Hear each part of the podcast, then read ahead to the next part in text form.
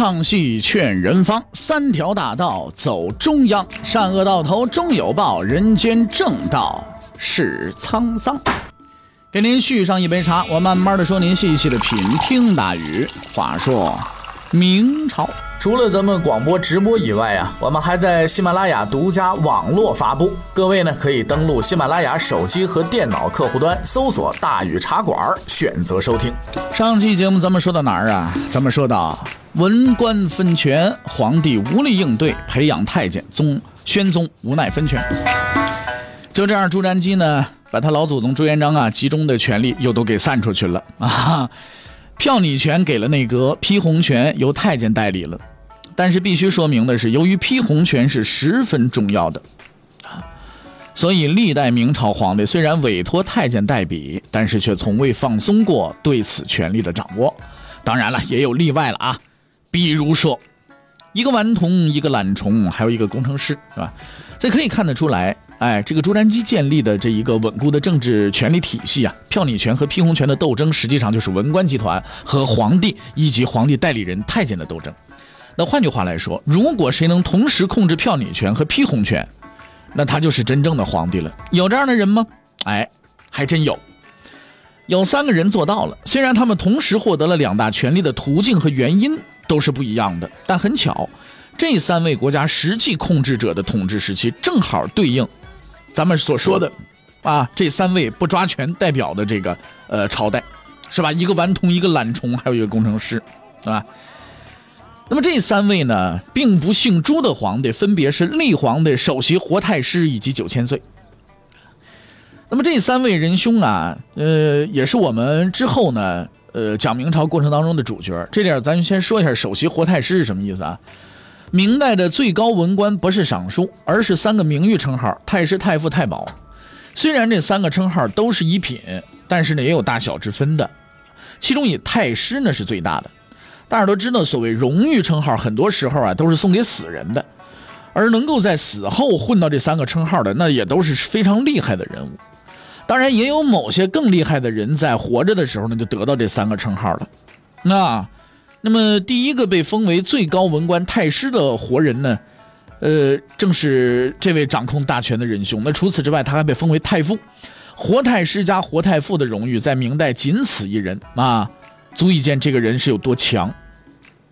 当然了，这里咱们先吊个书袋卖个关子啊，就不告诉大伙儿都是谁，是吧？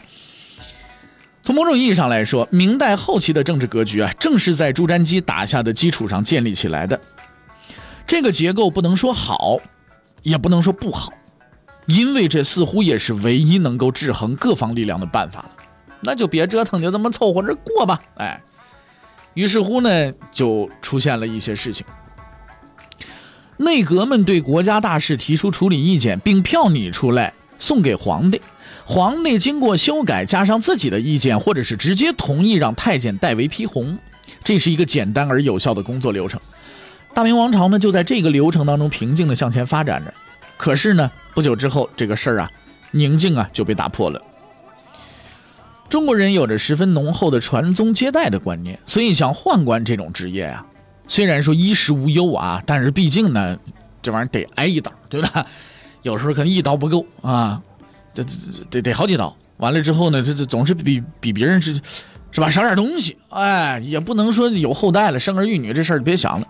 家里要是出出了个宦官，说出去其实也挺丢人。哎呦，他们家谁谁出去当宦官去了，其实也也挺丢人的。那么基于这一点呢，当时人民也形成共识，就是不到万不得已、无路可走了，咱绝不去当宦官去。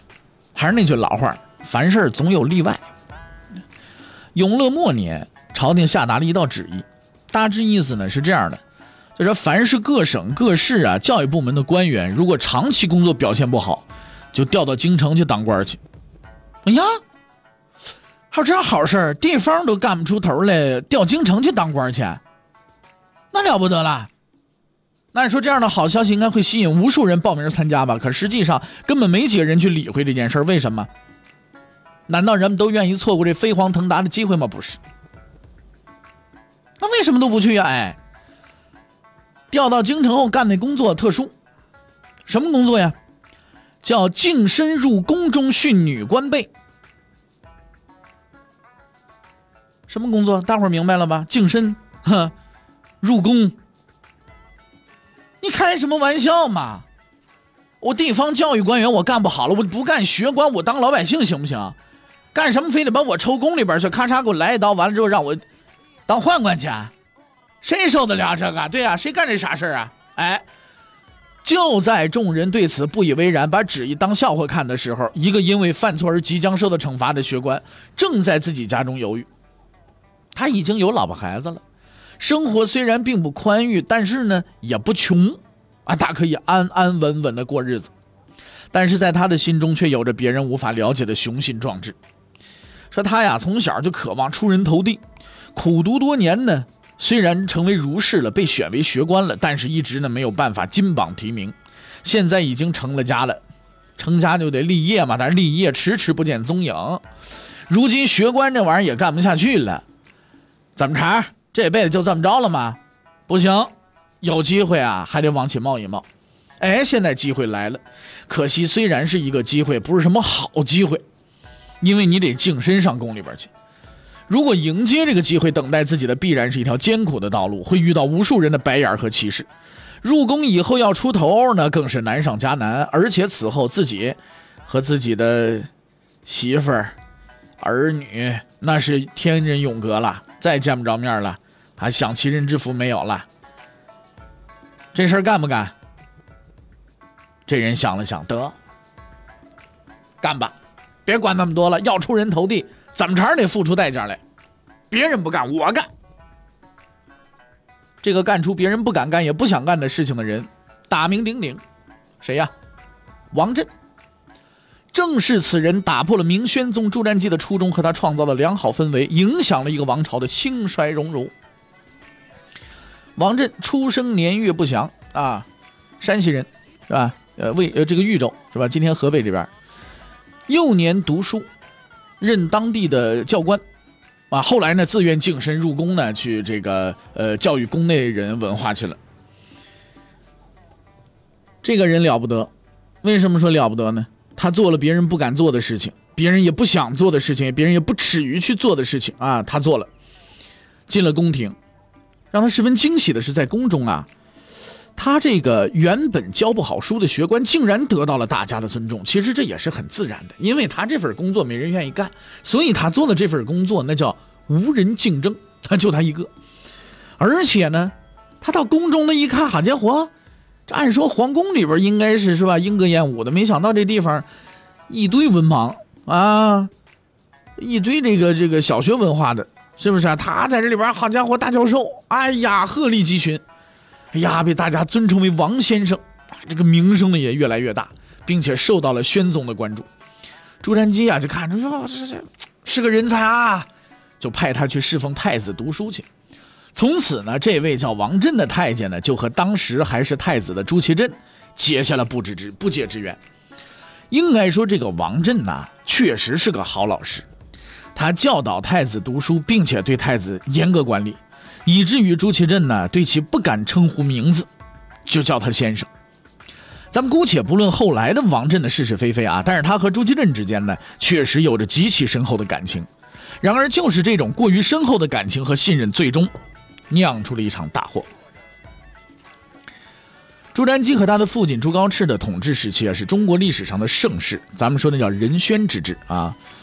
而他们二人呢，被合称为仁宣，绝不仅仅是因为他们是父子关系，实际上他们两人有很多相同之处。咱们呢来列举一下。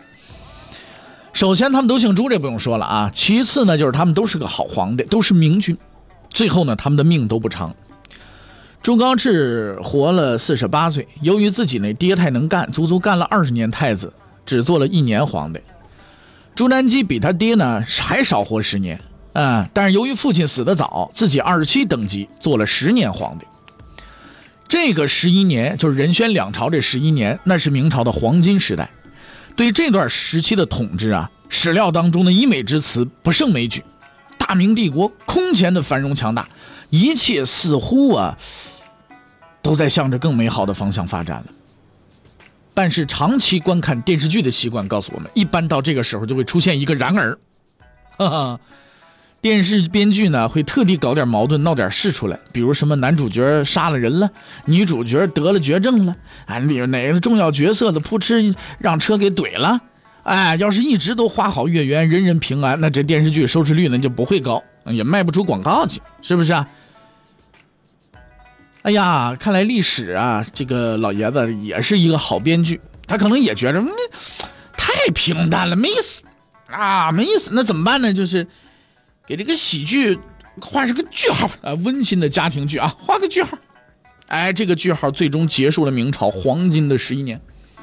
宣德十年，一代英主朱瞻基经抢救无效死亡，年仅三十八岁。仁宣之治就这么着完了。在朱瞻基临死之前呢，他为自己的年仅九岁的儿子选择了五位顾命大臣。虽然孩子还小，但是朱瞻基并不担心，因为他相信这五个人绝不会让自己失望。这五人是谁呀？杨士奇、杨荣、杨溥、张辅、胡莹，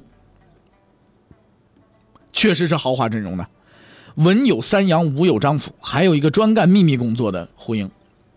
朱瞻基应该走得很安心了，但是他想不到的是，这五位风云人物、朝廷精英，最终还是让他失望了。一场狂风暴雨即将来临，咱们这时候就得说说这朱祁镇了啊！说起这位朱祁镇来呀，可能有的人会咬牙切齿，恨之入骨。但实际上，如果仔细分析史料，就会发现，其实朱祁镇呐不算是个坏人，他这个政务处理能力呢也并不差啊，为人呢也挺勤快的。哎，虽然有两大污点啊，打错一仗，杀错一人嘛，对吧？但是也并不能完全抹杀他的能力和贡献。而在明朝的所有皇帝当中啊，要论人生的传奇色彩和命运的跌宕起伏，估计除了朱元璋以外，没人能和这位皇帝匹敌了。啊，在这个明英宗这个时代啊，除了他本人啊，皇帝俘虏囚犯皇帝这个传奇经历之外呢，一位堪称明代第二强人的登场，也使得这个朝代的事情呢更加精彩夺目。所以咱们呢就从这块开始讲起啊。呃，王振呢是一个不简单的人。他离别妻儿，愿意受宫刑之苦呢，做了宦官，忍受别人的歧视，绝不仅仅是一为了混口饭吃。在他的心中啊，有着很大的抱负啊，而他很明智的意识到，要想实现自己的抱负，必须牢牢的抓住自己手中的那个稀世珍宝，就是自己那学生朱祁镇。朱祁镇是自己一手带大的，算是自己学生。虽然他还只是太子，虽然只有九岁，但是他得长大吧，他总得亲政吧。亲了政，他总是皇帝吧？就在这种信念的支持下，王振耐心地等待着机会，等待着独掌大权、权倾天下的机会。机会似乎到来了，朱瞻基驾崩了，这个精明的皇帝离开了人世，只留下了年幼的朱祁镇。而朱祁镇对自己、对王振，那是言听计从，大权在握的日子不远了。可是事实真的这样吗？哎，恐怕不是，因为在王振夺取大权的路上，有两个障碍在阻拦着他。事实上，对王振而言，要克服这两个障碍，可以说是不可能完成的任务。而他也并没有什么好的方法，因为阻挡他前进的这两个障碍，分别代表的是一股他绝对无法匹匹敌的势力。话说来，这个英宗即位的时候啊，明英宗啊，朱祁镇即位的时候，杨士奇呢已经七十一了，但这位历经四朝的老臣，看上去仍然是不可战胜的。从残忍狡诈的朱棣。阴险无耻的朱高煦，到仁厚宽容的朱高炽，精明能干的朱瞻基，什么样的皇帝，什么样的人，他都见过；什么样的事情，他也都处理过。啊，历经大风大浪的考验，使得他呢可以处变不惊。哎，深沉老道，是吧？也是非常厉害的。王振想要大权独揽，首先就得过他这一关，可这似乎啊是不可能的。小小的王振的那点花招把戏，要想在杨士奇面前献丑，还得回家再练几十年。除此之外，杨荣、杨溥那都不是等闲之辈，有这三个老江湖守在那儿，王振就只能乖乖的当他的奴才，当他的太监。这股文官集团的势力呢，正是王振掌权路上的第一个障碍。但是出人意料的是啊，事后证明，真正能够对王振的起到遏制作用的是第二道障碍，而组成这道障碍的是一个女人。哎，话说了一个女人，能拥有比文官集团更强大的力量吗？没错，这位女性不但能够左右朝政，还能废立天子。这人谁呀？这人就是朱祁镇的祖母张太皇太后。十一年前，她是什么呀？叫张皇后。十年之后，她是张太后。现在，她是张太皇太后。在这十一年里边，她失去了自己的丈夫、自己的儿子。令人啼笑皆非的是，每失去一位亲人，她这个级别就提升一次，跟打怪似的啊！怪死了，她升级了。这大概是世界上最让人痛苦的提升了。但话说了，死者已矣，那活人还得好好干吗？张太皇太后抹干了眼泪，开始辅佐自己的孙子。实际上，如果不是他的决定，朱祁镇当不了皇帝。怎么回事？朱瞻基死了以后，由于太子太小了，并且有传言太子并非其母孙贵妃所生，而是由宫女啊这个代生的，所以呢，太子地位很不稳固。外地藩王来当皇帝的这个谣言呢，传得满天飞。就在这种关键时刻，张太后坚决地支持了太子朱祁镇，并且拥立他为皇帝。这样的一个人，不要说论能力了，就是论资历，那也能把人吓死。真正做到号令天下，谁敢不从了？对不对？太皇太后了得吗？是不是？又皇又后，你说这个了不得了。而这位祖母级的人物呢，也并不是光说不练。哎，王振呢，就曾经被他恶整过一次，这件事情也成了王振心中永远的痛。怎么回事呢？就是正统元年二月的时候，张太皇太后召集五大臣呢，呃，入朝开会。等到这五人到齐之后呢，张太皇太后把皇帝领过来了，让他看清楚这五人，然后语重心长地说：“说告诉你啊，这五人是先帝留给陛下的。如果陛下有什么想做的事情，和这五人商量，听见了吗？”随后他又说出一句很有分量的话，啊，和这五人商量。听见了吗？哎，如果事情没有得到这五人的赞成，我告诉你，你就不能做。听见了吗？年幼的朱祁镇畏惧的看着他的这位祖母，似懂非懂的点了点头。一旁的五大臣十分感动。哎呦，刚上任能得到太皇太后的支持，了不得了。但是他们想不到的是，这位太皇太后啊，叫他们来绝不是仅仅要表示对他们的信任，还有一项重要的工作要做。什么事儿？过了一会儿，张太皇太后命令宣王振进宫。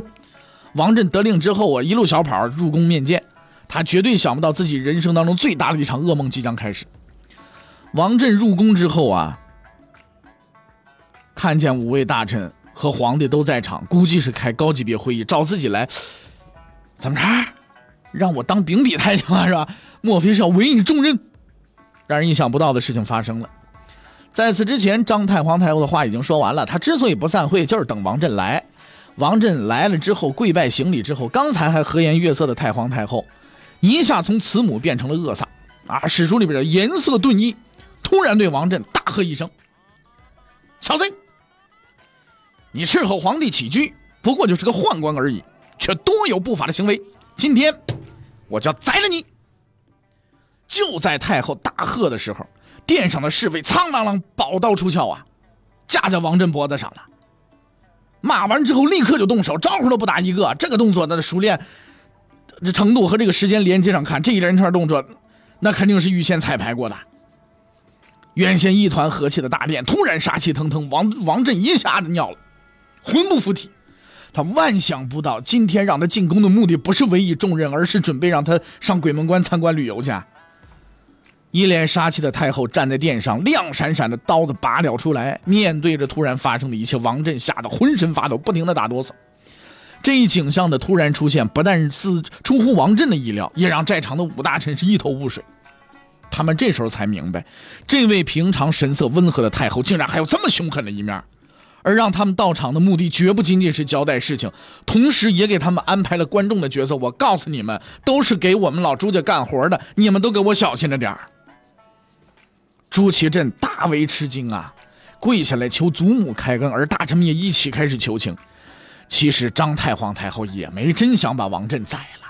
因为当时的王振呐，真算是个老实人，没开始出什么呃这冒尖的事儿，也没犯什么错误，于是他就顺水推舟啊，行，那既然大伙儿都求你了，是不是？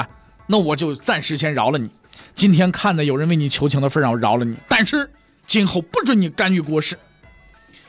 王振呢，狼狈不堪的退了出去。太皇太后呢，跟吃了他那眼神啊，还还留在他心里呢，造成他心理阴影了。自此之后，只要说见着这位太皇太后，他就跟那耗子见了猫似的，马上退避三舍，逃之夭夭。事实也是如此，张太皇太后并没有放松对王振的敲打，隔三差五找时间把王振就叫去一顿臭骂。这种搞法搞得王振是痛苦不堪，足足被骂了七年呢。有这样两个障碍在。王振这夺权道路可谓是任重道远，因此呢，他及时转变策略，对三阳礼敬有加。每次到内阁去传旨的时候，都摆出一副羞涩的表情，跟大姑娘头一次上门似的啊，畏畏缩缩的站在门外，不敢进去。等到三阳发现他站在外边了，是在进来进来进来的时候呢，他表情呢呀呀呀呀，受宠若惊，哎呀，好像能够和三阳说话。我上辈子修来的福分，跟跟那粉丝见明星似的。他的这些举动使得三阳也做出了错误的判断，认为嗯，这个人听话啊，是个老实人。可是，在他谦恭的表面之下，却不断的拉帮结伙，扩大自己的势力。他利用司礼监的权力，安插自己的侄子王山为锦衣卫同知，并且广结党羽，控制朝臣。那么，王振后来又做了哪些事情呢？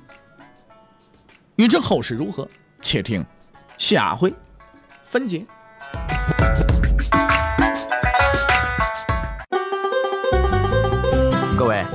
你想跟大禹交流吗？你想跟大禹辩论吗？你想给大禹指出错误吗？来微信吧，微信搜索订阅号“大禹茶馆”，哎，就能实现了。记住啊，宇是宇宙的宇。